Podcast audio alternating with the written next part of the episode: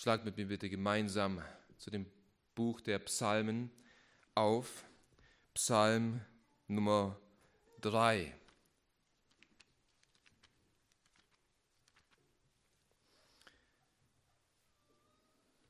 Psalm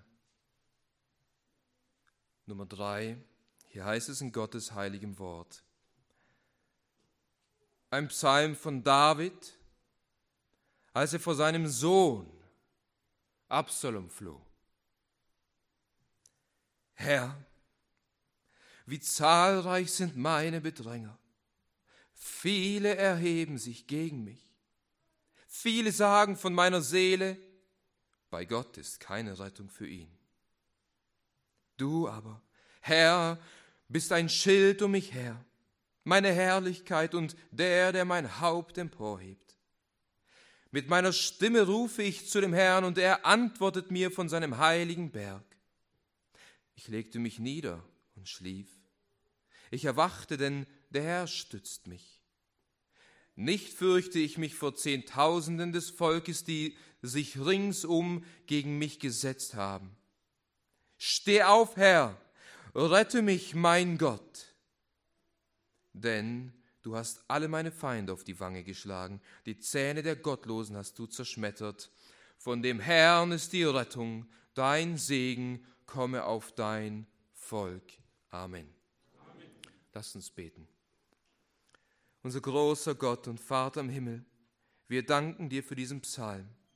Und wir danken dir, dass du der Gott unserer Zuflucht bist in all unserem Leid und in all unserer Bedrängnis. Und wir danken dir, dass wir als dein Volk diese Hoffnung haben, mit all unseren Sorgen und Nöten zu dir kommen zu dürfen und dass du uns hörst. Und dass du uns nicht nur hörst, sondern dass du uns antwortest von deinem heiligen Berg, von deinem Ort, wo du bist, wo du wohnst. Dass du eingreifst und dass du deinen Arm ausstreckst und uns in unsere Bedrängnis herausrettest, dass wir wissen dürfen, dass all unser Leid auf dieser Erde dazu dient, uns in das Bild deines Sohnes umzugestalten und dass wir einst wahre Rettung erfahren dürfen. Und so segne du uns doch, Herr, durch dieses Wort nun.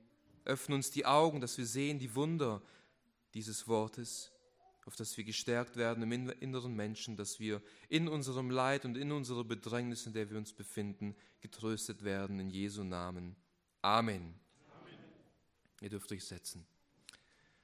Liebe Gemeinde, es ist ein Vorrecht für mich, erneut in eurer Mitte sein zu dürfen.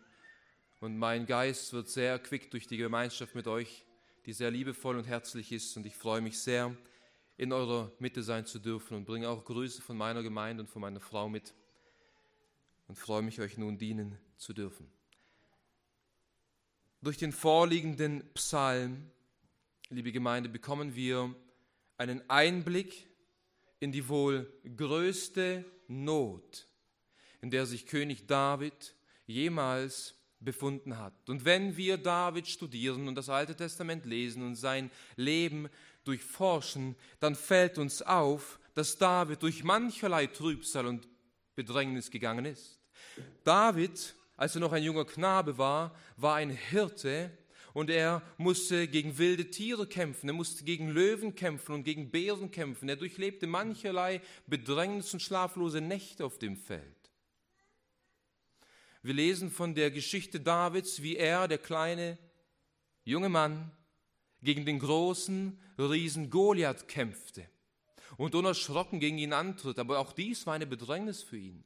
Und dann lesen wir, dass dieser junge Mann über Jahre hinweg vor dem mächtigsten Mann Israels, vor dem König Saul, floh und in Höhlen äh, wohnen musste und auf der Flucht war und große Bedrängnisse erlebte über Jahre hinweg. Aber liebe Gemeinde, all diese Bedrängnisse, die David in seinem Leben erfahren hat, ist nichts im Vergleich zu der Bedrängnis, die er in diesem Psalm 3 schildert. Denn im Psalm 3, Vers 1 lesen wir, was seine Bedrängnis war. Ein Psalm von David, als er vor seinem Sohn Absalom floh. Er floh nicht vor Saul, er floh nicht vor einem wilden Bär oder einem Löwen, er floh vor seinem eigenen Sohn. Nun, wie kam es dazu? Wie kam es dazu, dass er vor seinem eigenen Sohn floh? Wenn ihr Zeit habt, dann nehmt euch die Zeit heute Abend oder in der nächsten Woche und lest 2 Samuel, die Kapitel 14, 15 und 17 und 18. Dort wird uns die tragische Geschichte berichtet, wie und wieso David vor seinem Sohn Absalom fliehen musste. Sein eigener Sohn plante eine Verschwörung gegen seinen Vater. Deswegen war David gezwungen, die Stadt zu verlassen, sein Königreich zu verlassen. Das heißt, sein eigenes Fleisch und Blut trieb ihn aus seinem eigenen Königreich, aus seinem eigenen Palast, aus seinem eigenen Land hinaus. Alles begann mit einer grässlichen Sünde, die David begangen hat. Damit begann alles. David beging Ehebruch mit einer gewissen Frau, deren Namen Bathseba war. Und Bathseba war die Frau eines tapferen Soldaten in den Schlachtreihen Davids und sein Name war Uriah. Und weil Bathseba durch den Ehebruch mit David schwanger geworden ist, ließ David diesen tapferen Soldaten Uriah umbringen. Das war die Sünde Davids, das war der Grund. Und aus diesem Grund, aus dieser Sünde, weil sie so groß war in den Augen Gottes, ließ Gott zu David sagen, siehe, ich will aus deinem Haus Unglück über dich erwecken. 2 Samuel 12, Vers 11. Und diese Aussage, diese Prophezeiung Gottes traf ein. Gott ließ aus dem Hause Davids Unglück über ihn erwecken. Kurz nach diesem Ereignis, nach dem Ehebruch, nach dem Mord, vergewaltigte der Sohn Davids sein Name war Amnon, seine eigene Schwester Tamar. Er vergewaltigte sie. Und dies war so ein Gräuel in den Augen Absaloms, dass Absalom seinen Bruder Amnon tötete und daraufhin aus Jerusalem floh. Nachdem Absalom einige Jahre später auf den Wunsch seines Vaters Davids wieder zurück nach Jerusalem kehrte, plante dieser Absalom, als er in Jerusalem war, diese Verschwörung gegen seinen Vater. Gott sagte, aus deinem eigenen Haus werde ich Unglück über dich erwecken. Und liebe Gemeinde, an diesem Punkt muss betont werden, David hat seine Sünde erkannt, David hat seine Sünde bekannt, er hat Buße über seine Sünde getan und Gott hat ihm in seiner Gnade vergeben. Dennoch kam dieses Unglück über David, weil Gott es versprochen hat. Und nun ist David auf der Flucht vor seinem eigenen Sohn. Doch in seiner größten Bedrängnis, in seiner größten Not sucht David Zuflucht bei seinem Gott und David fand Zuflucht bei seinem Gott. Und so lautet der Titel dieser Predigt, die Zuversicht eines Christen in schweren Zeiten. Denn jeder Christ, jeder Christ begegnet in seinem Alltag Bedrängnis, Not, Prüfung, die uns oft in die Verzweiflung bringen die dir den Mut rauben, die dir manchmal sogar die Lebensfreude raubt. Der Psalm heute soll dir jedoch Zuversicht und Mut schenken in all deiner Bedrängnis. Egal wie groß deine Not ist, in der du dich befindest, für Gott ist sie nicht zu groß.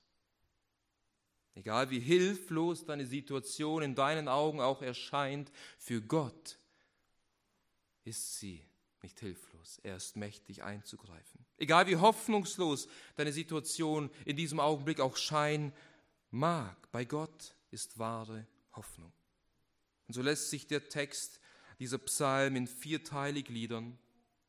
Wir wollen zunächst als erstes sehen, wie die Bedrängnis im Leben eines Christen konkret aussieht in den ersten zwei Versen. Und dann werden uns drei Bereiche beschrieben, wie wir aus dieser Bedrängnis herausgerettet werden, wie David herausgerettet wurde. Und diese vier Punkte wollen wir nun gemeinsam betrachten. Lasst uns nun zunächst anschauen, wie sieht die Bedrängnis im Leben eines Christen aus? Wie sah sie denn bei David konkret aus? Hier heißt es in Vers 2, Herr, wie zahlreich sind meine Bedränger. Viele erheben sich gegen mich. Viele sagen von meiner Seele, bei Gott ist keine Rettung für ihn. Hier beschreibt David in dreifacher Weise, wie groß seine Not ist. Herr, wie zahlreich sind meine Bedränger, sagt er. Viele erheben sich gegen mich. Viele sagen von meiner Seele, bei Gott ist keine Rettung.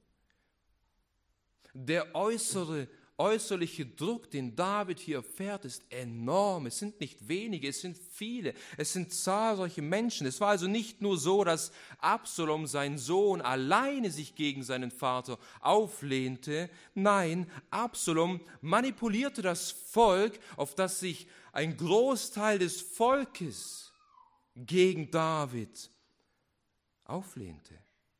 Wir lesen in 2 Samuel 15, Vers 2, wie sich Absalom an das Tor stellte und jeder, der in die Stadt hineinging, musste an Absalom vorbeilaufen und Absalom betörte jeden Einzelnen, der in die Stadt ging, sich gegen seinen Vater, gegen David aufzulehnen. Er plante wahrlich eine Verschwörung.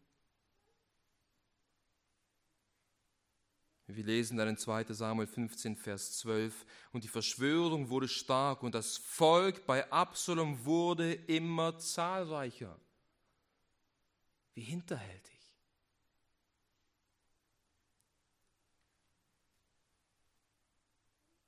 wisst ihr, das Erdrückende hierbei ist, dass sich unter diesen zahlreichen Menschen sein Sohn befand und sogar noch enge Freunde, enge Ratgeber des Königs. Einer von ihnen war Ahitophel. Ahitophel war ein Ratgeber des Königs gewesen und es heißt sogar in 2 Samuel 16, Vers 23, dass der Rat Ahitophels zu jener Zeit äh, so war, wie wenn man das Wort Gottes befragt. Also er war wirklich ein angesehener Ratgeber. Und er stellte sich gegen den König David, um nun auf der Seite des Absaloms zu sein. Und wenn ihr die Geschichte lesen werdet, dann werdet ihr erfahren und sehen, dass Ahitophel dies tat, weil ihm sein Ruf und der Ruhm und die Ehre, die er auf dem Königshof hatte, höher war wie seine Treue und Loyalität zum König. Und so sehen wir, wie sich der eigene Sohn, der engste Ratgeber und viele aus dem Volk gegen David auflehnten. Geschwister, es ist nicht oft auch ähnlich wie bei uns Christen. Dass auch wir oftmals von engen Bekannten und Verwandten alleingelassen fühlen, dass wir in den Rücken gefallen werden. Ist es nicht ähnlich bei uns Christen? Einige von euch mussten erleben, wie Vater, wie Mutter, Bruder oder Schwester sogar sich von dir abgewendet haben aufgrund deines Glaubens. Einige von uns haben erfahren, dass gute Freunde, die uns eigentlich die Treue geschworen haben, sich von uns abgewendet haben, weil wir uns zu Christus bekennen.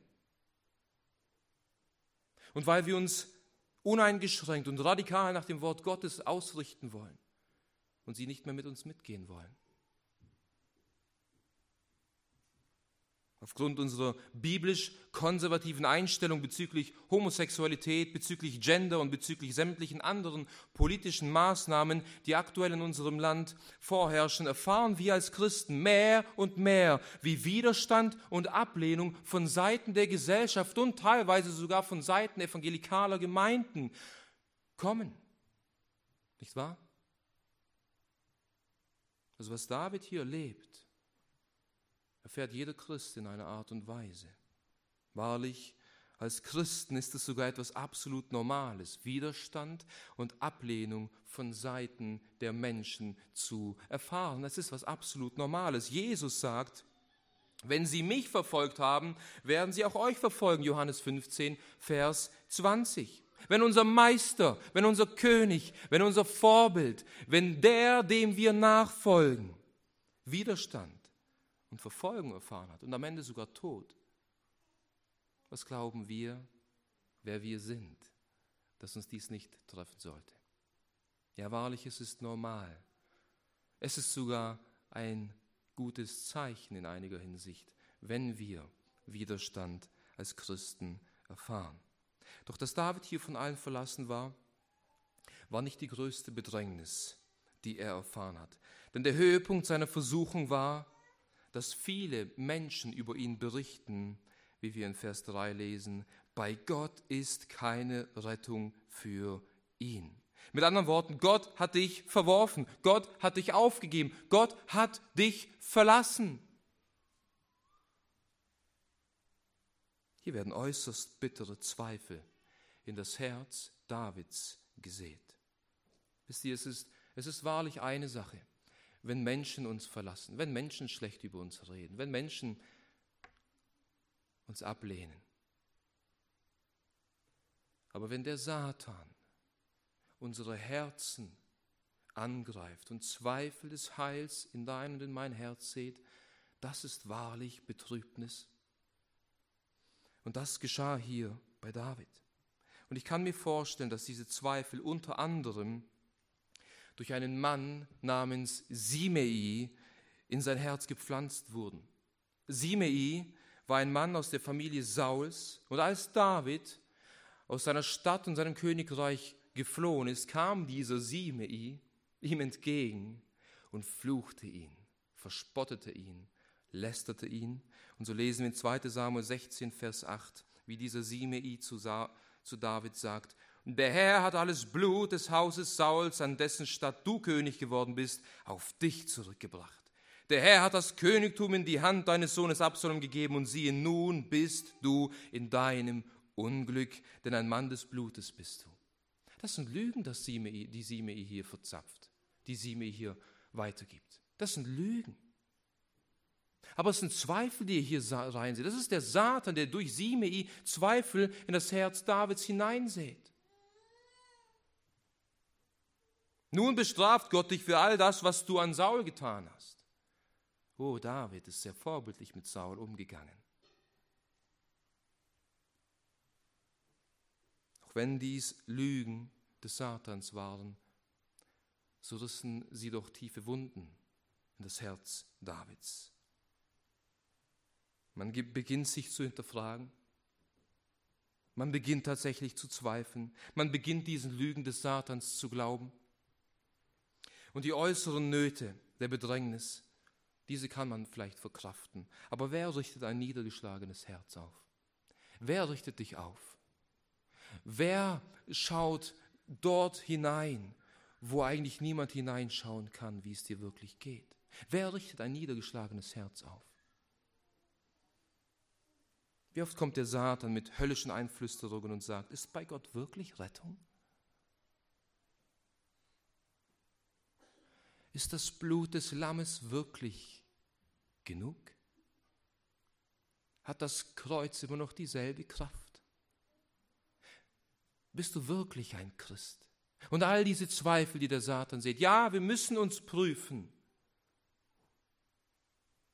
Aber oftmals kommt der Satan listig und betrübt unsere Herzen.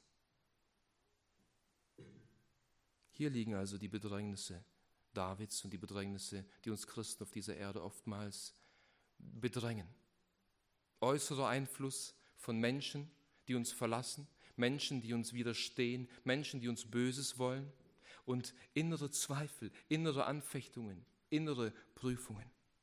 Doch wisst ihr, liebe Gemeinde, das ist die Hoffnung, die wir Christen haben. Das ist die Hoffnung, die wir als Christen haben. In der größten Not und in der größten Bedrängnis schauen wir auf unseren Herrn Jesus Christus, über den es in Hebräer 4, Vers 15 heißt, dass wir nicht einen hohen Priester haben, der nicht Mitleid zu haben vermag mit unseren Schwachheiten, sondern der an allem versucht worden ist in gleicher Weise wie wir, ausgenommen der Sünde. Christus sieht David, Christus sieht dich und er schaut auf dich und er hat Mitleid mit dir. Wieso? Weil er in allem versucht wurde wie du. Doch in all dem war er ein Überwinder, ist ohne Sünde geblieben. Und David ist hier ein Schatten auf Christus hin. Denn Jesus wurde von seiner Familie verlassen. Seine Brüder glaubten nicht an ihn. Sie verspotteten ihn. Jesus wurde von seinen engsten Freunden verlassen. Im Garten, als er gefangen genommen wurde. Da verließen ihn alle, lesen wir. Als Jesus Christus am Kreuz hing und von allen Menschen verlassen war und die Sünde seines Volkes auf ihm lag, da verließ ihn sogar sein eigener Vater. Ja, Jesus weiß weitaus mehr, wie David und wie du, wie es sich anfühlt, verlassen zu sein. Und als Jesus am Kreuz hing, wurde er tatsächlich sogar noch versucht, indem Menschen zu ihm riefen, wenn du Gottes Sohn bist, so steige herab vom Kreuz. Anderen hat er geholfen, nun rette er sich selbst. Zweifel werden gesät, wenn er Gottes Sohn ist. Und unser Sieger, unser Held überwindet all das, stirbt am Kreuz für sein Volk, steht am dritten Tag vor den Toten auf, hat den Tod und den Teufel und die Sünde überwunden und ist nun für uns ein hoher Priester. In ihm können wir uns bergen, in ihm können wir uns wiederfinden, in ihm können wir uns identifizieren, in ihm finden wir Trost und Hoffnung und deswegen müssen wir auf ihn schauen in all unserer Bedrängnis. Und genau das ist, was David nun tut, nachdem er seine Bedrängnis geschildert hat, nachdem er sein Leid beschrieben hat, zeigt er nun auf, wie der Herr ihm geholfen hat. Und das ist der zweite Punkt, wie Gott uns aus der Bedrängnis hilft. Gott schenkt Zuversicht in unserer Bedrängnis. Hier heißt es in Vers 4 und 5, Du aber, Herr, bist ein Schild um mich her, meine Herrlichkeit und der, der mein Haupt emporhebt. Mit meiner Stimme rufe ich zu dem Herrn und er antwortet mir von seinem heiligen Berg. Welch zuversichtliche Worte in Anbetracht dieser großen Not. Welch hoffnungsvolle Worte in Anbetracht solch einer hoffnungslosen Situation. David musste stündlich einen tödlichen Angriff seiner Feinde fürchten. Sein Herz wurde mit heftigen Zweifeln geplagt. Seine Feinde dachten über ihn tatsächlich, äußerlich sah es so aus, Gott hat ihn verworfen. Gott hat nichts mehr mit David zu tun. Tatsächlich, Gott bringt die Sünden Davids auf ihn zurück. Aber es war anders. David bekannte seinem Gott seine Sünden. David stand in einer reinen Beziehung zu seinem Gott. Das wird ersichtlich, wenn wir betrachten, wie David Gott hier in Vers 4 nennt. Er sagt, du aber Herr.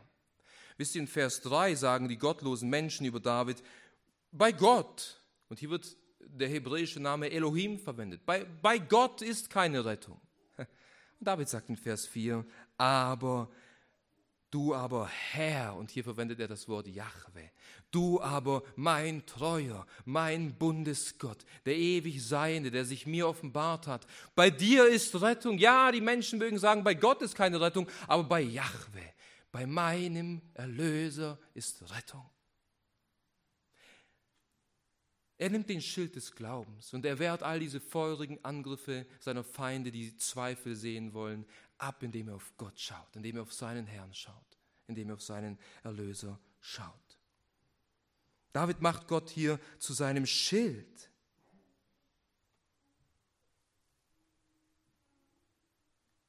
Du aber, Herr, bist ein Schild um mich her.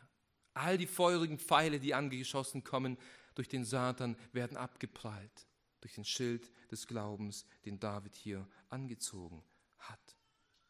David hat hier nicht die zahlreichen Bedränger im Blick. David hat hier nicht, nicht sein Sohn im Blick und Ahitophel im Blick und Simei im Blick. David schaut auf Gott.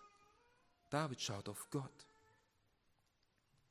Wisst ihr, es ist interessant, wenn wir diese Geschichte lesen, dann lesen wir in 2 Samuel 15, Vers 30, dass David wahrlich mit, mit gesenktem Haupt und unter Tränen die Stadt verließ. Also er lief tatsächlich gebeugten Hauptes unter Tränen von der Stadt weg. Und ich kann mir gut vorstellen, dass er nicht weinte wegen seinem Königreich, sondern dass er weinte wegen seinem Sohn. Und schaut, was wir hier lesen. Vers 4 meine Herrlichkeit und der, der mein Haupt emporhebt. Oh, wie oft sind wir gesenkten Hauptes? Wie oft sind wir betrübt? Wegen Sünde in uns, wegen Übertretungen, aber auch wenn, wenn andere an uns sündigen. Wie oft sind wir betrübt, wenn wir die Sünden unseres Volkes sehen? Wie oft sind wir betrübt in unserem Alltag als Christen? Wie oft geht es uns Asaf, der, ich meine, es ist in Psalm 74, sagt, oh, den Gottlosen geht es besser wie mir manchmal. Sie haben nicht so viel Bedrängnis wie ich. Uns Christen geht es oft wie David, dass wir gesenkten Hauptes und unter Tränen daherlaufen. Aber wir haben diese Hoffnung, dass Gott unsere Herrlichkeit ist und dass er unser Haupt emporheben wird. Und diese Hoffnung hatte David hier im Blick. Das Wort Herrlichkeit kann auch mit Ehre übersetzt werden. Ja, er wurde seine Ehre entraubt. Er, er, er hat sein Königreich verlassen. Er hat seine Herrlichkeit verloren. Aber er sagt, all meine Ehre und all meine Herrlichkeit kann mir genommen werden. Aber Gott, du bist meine Herrlichkeit. Du bist meine Ehre. Und dich kann niemand nehmen aus meinem Leben. Das ist die Hoffnung, die wir haben. Das ist die Hoffnung, die wir haben. Ja, Menschen verlassen uns und Menschen spotten über uns und Menschen demütigen uns. Und es fühlt sich oft nicht gut an. Aber in all dem dürfen wir wissen und dürfen wir auf Gott schauen, der unsere wahre Herrlichkeit ist, der unsere wahre Ehre ist. Nicht der Weise und der Starke rühme sich, sondern der, der meinen Namen kennt soll sich rühmen. Und wir kennen den Namen des Herrn. Kennst du den Namen des Herrn? Kannst du sagen, er ist dein Ruhm, er ist deine Herrlichkeit, er ist deine Stärke, er ist dein Schutz.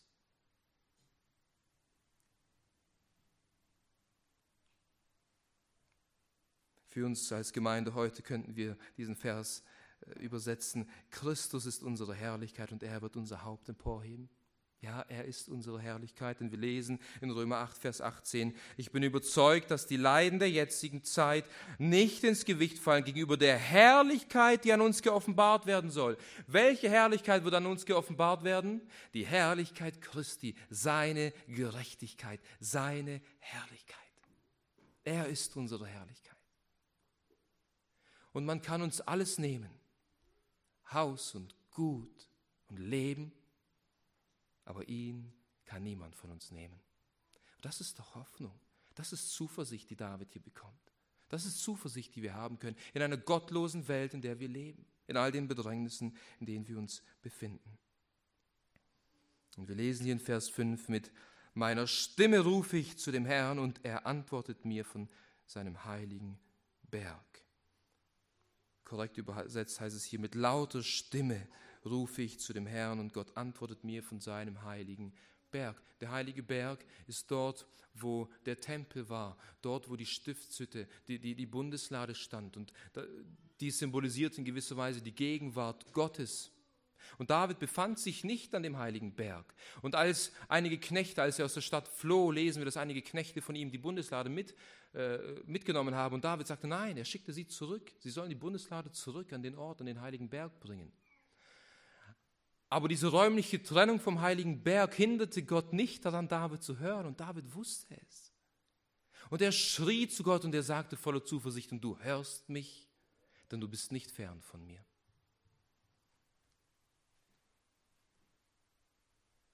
David schreit zu Gott. Ja, die Bedränger Davids schrien über ihn und sie schrien ihm zu, Simei schrie ihm zu. Was machte David? Er schrie nicht zurück, er schrie zu Gott.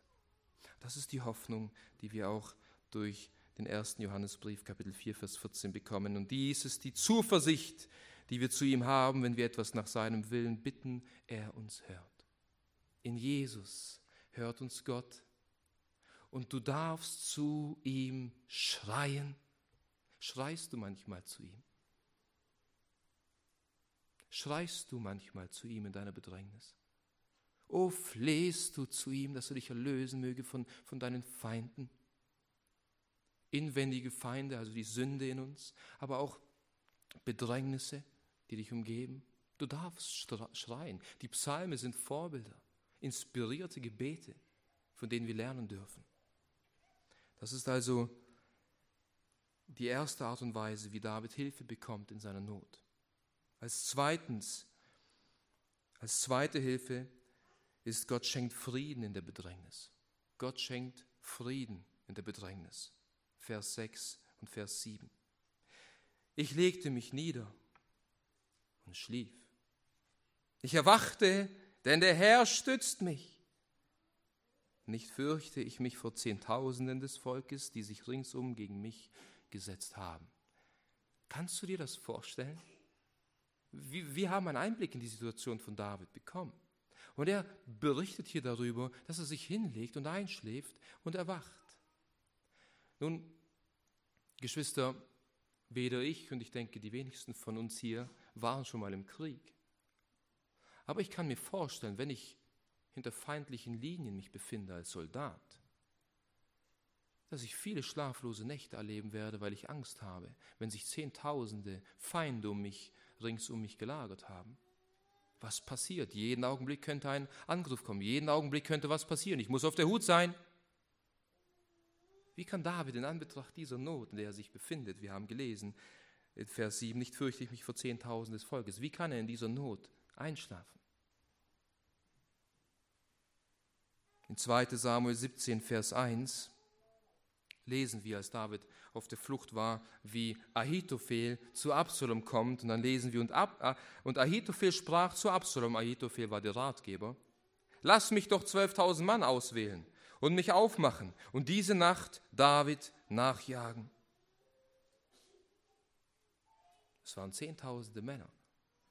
Und Geschwister, es waren blutrünstige Krieger, die nicht einen Augenblick zögern würden, David und seine Mannschaft zu töten. Es waren Krieger, die sich um David umzingelt und ihn versammelt haben. Und jetzt heißt es hier, und ich legte mich nieder und schlief, und ich erwachte, denn der Herr stützt mich. Wörtlich heißt es hier, liebe Geschwister, ich legte mich nieder und so schlummerte ich denn ein. Ich schlummerte ein.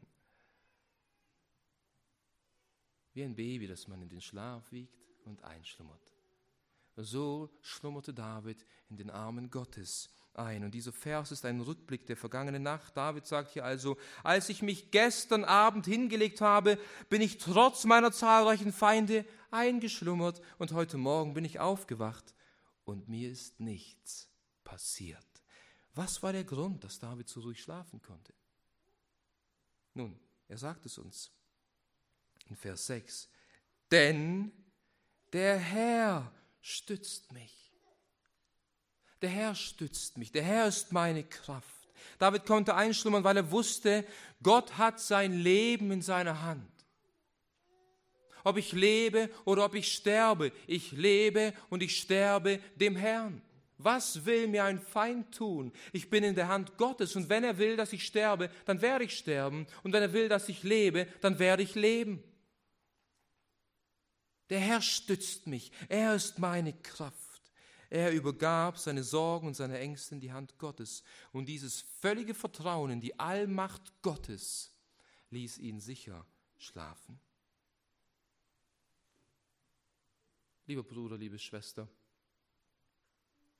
wie oft wälzt du dich nachts in deinem Bett umher und kannst nicht schlafen, weil Zehntausende von Sorgen über dich kommen?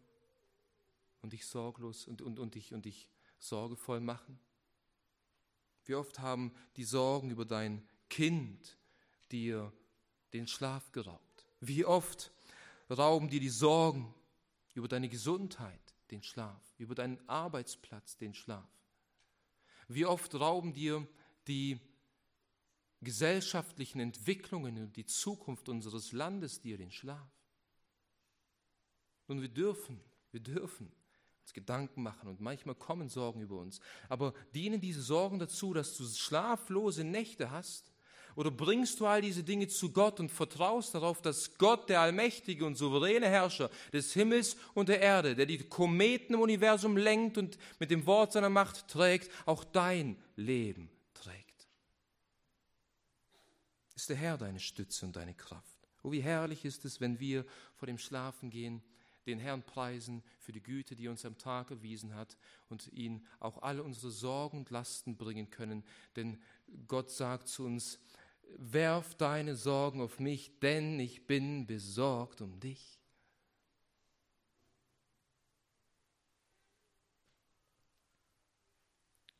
Wenn wir dies tun, wenn wir, wenn wir wahrlich diesen Blick, dieses Verständnis, diese Erkenntnis von Gottes souveräner Herrschaft haben, dann kann nichts in unserem Leben uns erschrecken, wenn wir es beständig zu ihm bringen. Das ist also die zweite Art und Weise, wie David hier Rettung oder Hilfe erfährt. Gott schenkt Frieden in der Bedrängnis. Als drittes, wie David geholfen wird, lesen wir in den Versen 8 und 9, Gott rettet aus der Bedrängnis. Schließlich rettet Gott aus der Bedrängnis. Steh auf, Herr, rette mich, mein Gott, denn du hast alle meine Feinde auf die Wange geschlagen. Die Zähne der Gottlosen hast du zerschmettert. Von dem Herrn ist die Rettung, dein Segen ist auf deinem Volk. Hier ist die Zuversicht und, und, und die größte Hilfe. David erfährt Rettung in seiner Bedrängnis. Erneut beugt David seine Knie und schreit zu dem Herrn, fleht um Hilfe und erfährt hier auch Hilfe. Und dieses Gebet, das David hier spricht, steh auf, Herr, ist ein Gebet, das, das Gott in die gegenwärtige Situation hineintreten und eingreifen soll. Steh auf, Herr, komm in die Situation, helf mir in meiner Not. Und liebe Geschwister, in diesem Ruf sehen wir eine enge Parallele zu Vers 2. Schaut mal, was in Vers 2 heißt. In Vers 2 heißt es, Herr, wie zahlreich sind meine Bedränger, Viele erheben sich gegen mich. Wörtlich heißt es hier, da sind viele Aufstehende gegen mich. Und nun sagt David in Vers 8, Herr, steh du auf gegen die, die gegen mich aufstehen. Das ist der Gedanke in diesem Vers. Oh Herr, es sind Zehntausende, die aufstehen und die gegen mich anlaufen. Aber du bist einer und wenn du aufstehst, dann müssen alle anderen Zehntausende fliehen. So steh auf, Herr, komm in meine Not, rette mich und hilf mir. Oh, liebe Freunde, wen sollten wir fürchten, wenn der allmächtige Gott auf unserer Seite ist? Wenn der Gott, der sprach und es wurde, deiner und auf meiner Seite ist, wen sollen wir fürchten? Ja wahrlich, wenn selbst die Hölle gegen uns antritt. Christus hat sie überwunden und er hat gesiegt. Und wenn er aufsteht gegen unsere Feinde, oh wehe unseren Feinden, wehe unseren Feinden. Wenn Gott für uns ist, sagt Paulus, wer kann gegen uns sein? Weder Gegenwärtiges noch Zukünftiges, weder Hohes noch Tiefes, weder Gewalten noch Könige noch Herrschaften oder irgendetwas auf dieser Erde kann uns scheiden von ihm. Steh auf, Herr. Steh auf, Herr. Und hier betet David und sagt, rette mich, mein Gott, denn du hast alle meine Feinde auf die Wange geschlagen, die Zähne der Gottlosen hast du zerschmettert. Nun, dieses Wort ist nicht, nicht ein prophetischer Blick, den David hier hat und sagt, du, ich sehe schon, dass du meine Feinde zerschmettert hast. Vielmehr ist es ein zuversichtliches Gebet, dass Gott es tun wird, denn David hat schon mehrfach erfahren, wie Gott ihm geholfen hat. Jemandem auf die Wange zu schlagen, wie David es hier betet, ist eine äußerst große Demütigung in der damaligen Zeit gewesen, aber auch heute noch. Eine Backpfeife zu bekommen, es ist nicht schön, es ist sehr erniedrigend. Und David sagt hier, demütige meine Feinde, demütige sie. Ja, wir dürfen so beten, wir dürfen so beten. Und darüber hinaus sagt David sogar noch, die, die Zähne der Gottlosen hast du zerschmettert. Und diese Worte beschreiben, wie, wenn, wie man den Beschluss zunichte macht, den der Mund der Feinde gefasst hat. Also du hast, du hast den Beschluss zunichte gemacht, du hast die Zähne zerschlagen, das, was sie gesprochen haben, hast du zerschlagen. Vielleicht denkt David hier, als er dieses Gebet spricht, an, an Goliath und denkt sich, Herr, Herr, so wie du ihn auf die Wange geschlagen hast, so wie du seinen Ratschluss zunichte gemacht hast, so wie du ihn gedemütigt hast, so demütige auch jetzt meine Feinde wieder. So wie du Saul gedemütigt hast, so demütige meine Feinde auch jetzt wieder. Und wisst ihr, wenn wir diese Geschichte lesen, die Geschichte Davids, in 2 Samuel 15 und 16 und 17, dann lesen wir schlussendlich, wie sich Ahitophel, der Ratgeber Davids und anschließend der Ratgeber Sauls, wie er sich erhängt hat Und wenn ihr die Geschichte lest, wieso erhängt er sich? Weil sein Rat nicht befolgt wurde von Absalom, sondern ein anderer wurde befragt und der Rat des anderen wurde befolgt. Und dann ging Ahitophel hin und erhängte sich. Sein Stolz war bis ins Tiefste gekränkt, weil sein Rat ja so toll war in der damaligen Zeit, aber diesmal wurde nicht auf ihn gehört und er hängte sich auf. Gott demütigte ihn und er zerschlug ihn. Wir lesen sogar, obwohl David seinem obersten Leutnant befohlen hat, tötet meinen Sohn Absalom nicht in der Schlacht. Wir lesen, dass sein Sohn auch getötet wurde in der Schlacht und durchbohrt wurde. Der Herr erhörte sein Gebet. Er schlug seine Feinde auf die Wange und er zerschlag die Zähne seiner Feinde. Er hat gehört. Und das ist Trost für uns, denn Gott erhört dein Schreien und Gott wird dich retten aus deiner Bedrängnis. Nicht immer so, wie du es dir vorstellst und nicht immer zu dem Zeitpunkt, wann du es dir vorstellst, aber Gott wird dich retten, entweder hier auf dieser Erde oder letztendlich in der Ewigkeit. Und er wird uns belohnen für all die Bedrängnisse, die wir auf dieser Erde durchleben mussten. David sagt in Vers 9, von dem Herrn ist die Rettung. Gott alleine, Gott alleine rettet. Und zwar aus der gegenwärtigen Bedrängnis rettet Gott alleine, aber auch aus unseren Sünden rettet Gott alleine. Er ist der alleinige Urheber unserer Errettung, sei es durch physische und zeitliche Not oder sei es durch die ewige Hölle. Er rettet uns auch vor diesem. Er ist der Gott unseres Heils. Kein Mensch und kein Engel oder sonstige Dinge in dieser Welt können uns retten. Gott bei dem Herrn ist die Rettung. Und wisst ihr, das Herrliche ist, Gott ist nicht nur mächtig zu retten, er ist auch willig zu retten. Und das wird darin sichtbar, dass er seinen Sohn auf diese Erde sandte und ihn für uns alle dahin gab, damit wir Erlösung erfahren dürfen. Denn Gott will, dass alle Menschen errettet werden. Und abschließend betet David hier diesen bewegenden, dieses bewegende Gebet, dein Segen ist auf deinem Volk oder dein Segen komme auf dein Volk. Wisst ihr, David ist ja ein vorbildlicher König, ein vorbildlicher Fürst, ein vorbildlicher Anführer, denn er denkt nicht nur an seine Rettung, er schaut auf sein Volk und er betet und sagt, Herr, segne dein Volk.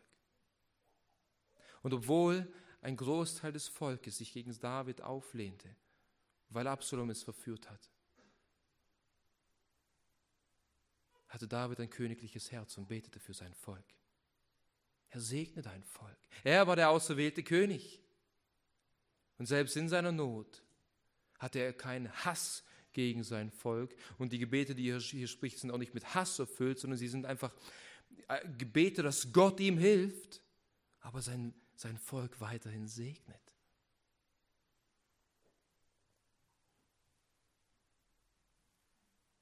Und hier haben wir ein wunderbares Abbild für unseren Herrn Jesus Christus, nicht wahr?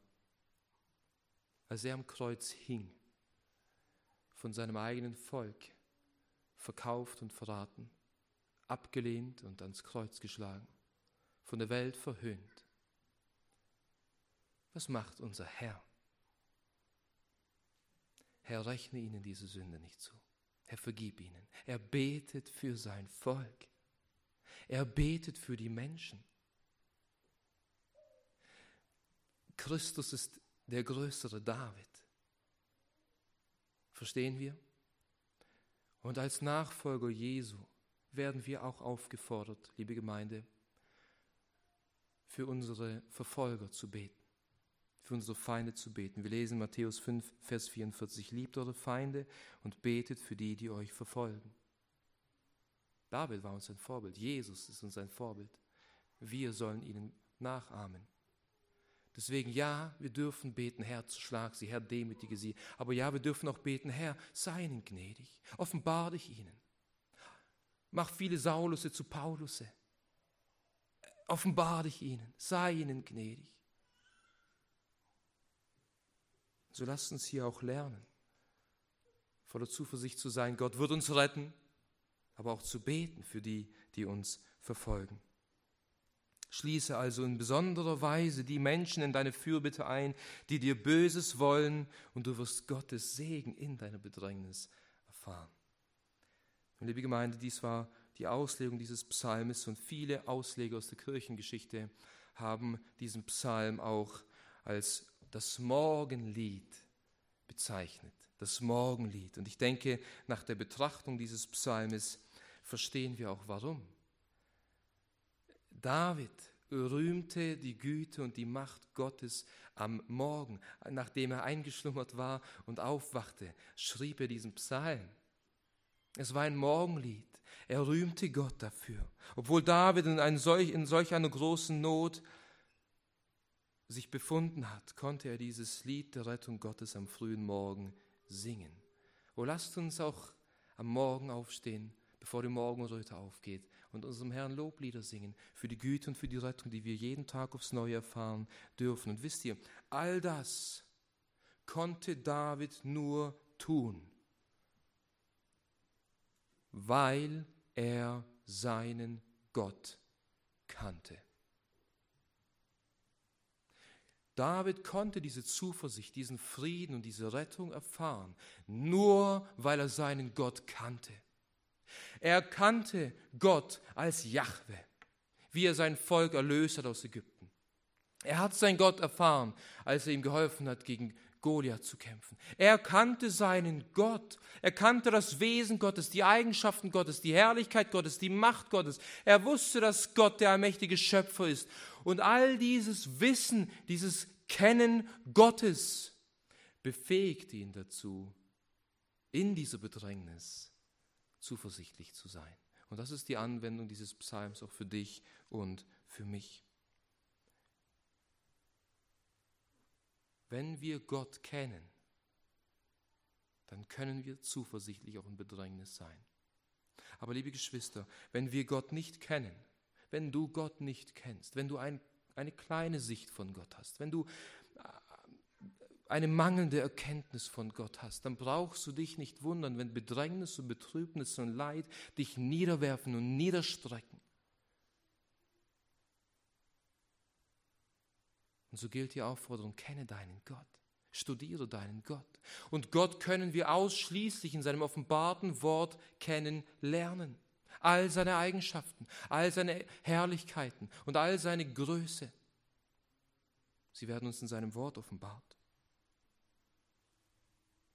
Und je mehr wir ihn kennenlernen, so werden auch Bedrängnisse kommen und so wird Not kommen und so wird Leid kommen. Aber wir dürfen zuversichtlich sein, wir dürfen voller Hoffnung sein. Und wir wissen nicht, was die Zukunft bringt und wie es für uns Christen in diesem Land aussehen wird in der Zukunft. Und deswegen, solange es heute heißt, höre seine Stimme, kehre um zu ihm und fange an, ihn zu suchen und nach ihm zu forschen in seinem Wort. Je größer dein Bild von Gott ist und je besser du seine Eigenschaften kennst, umso ruhiger kannst du in all den Stürmen deines Lebens sein. Und so lasst uns nach der Erkenntnis Gottes jagen zu seiner eigenen Ehre. Amen. Lasst uns zum Gebet aufstehen.